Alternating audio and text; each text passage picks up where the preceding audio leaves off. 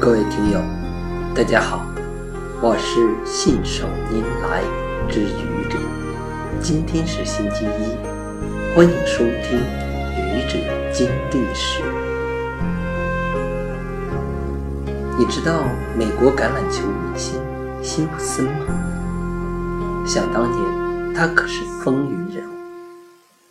说他是风云人物，不仅仅因为他的橄榄球打得好。更是因为一桩轰动整个美国的凶杀案，辛普森的前妻和一位餐馆服务生被杀。当时，几乎全世界的人都认为辛普森是凶手，但在被告人辩护律师的努力下，以黑人为主的陪审团按照疑罪从无的原则。一致判定辛普森无罪。今天是他站上民事赔偿案法庭被告席的日子。最终，他被陪审团认定为与前妻被杀案有关，赔偿了原告三千三百多万美元。曾经有人以这个刑事案子为例。抨击美国的陪审员制度，说他们以非专业人员判定犯罪嫌疑人是否有罪，是一个很荒唐的做法。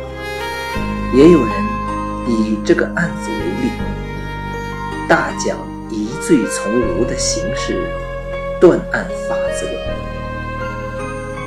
西方人正是坚持了疑罪从无。才避免了聂树斌那样的冤案。要知道，人死不能复生，这是多么惨痛的教训啊！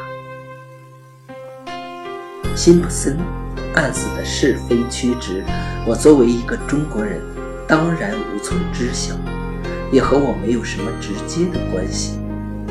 但我认为，关于法律程序的正义非常重要。辛普森案子的检方证据有缺陷，该排除就要排除，即使辛普森真是凶手，也要排除。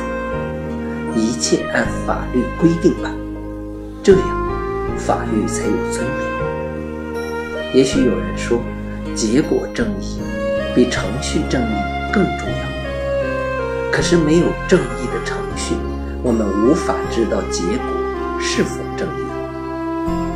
结果正义的标准，不应该是某个人、某些人的主观判断，大多数人的判断也不行。法律必须讲求程序的正义。或者，辛普森案子永远是个谜，我们无法知道事实的真实经过是什么样的。但不知道就不知道了。总比错杀聂树斌要好得多。我们也祝愿天下所有的名人和所有的普通人都有自己幸福的人生。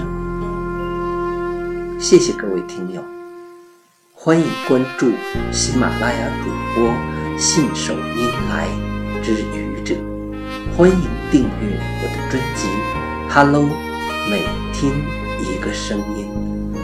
欢迎下载、评论、转发、点赞或者赞助。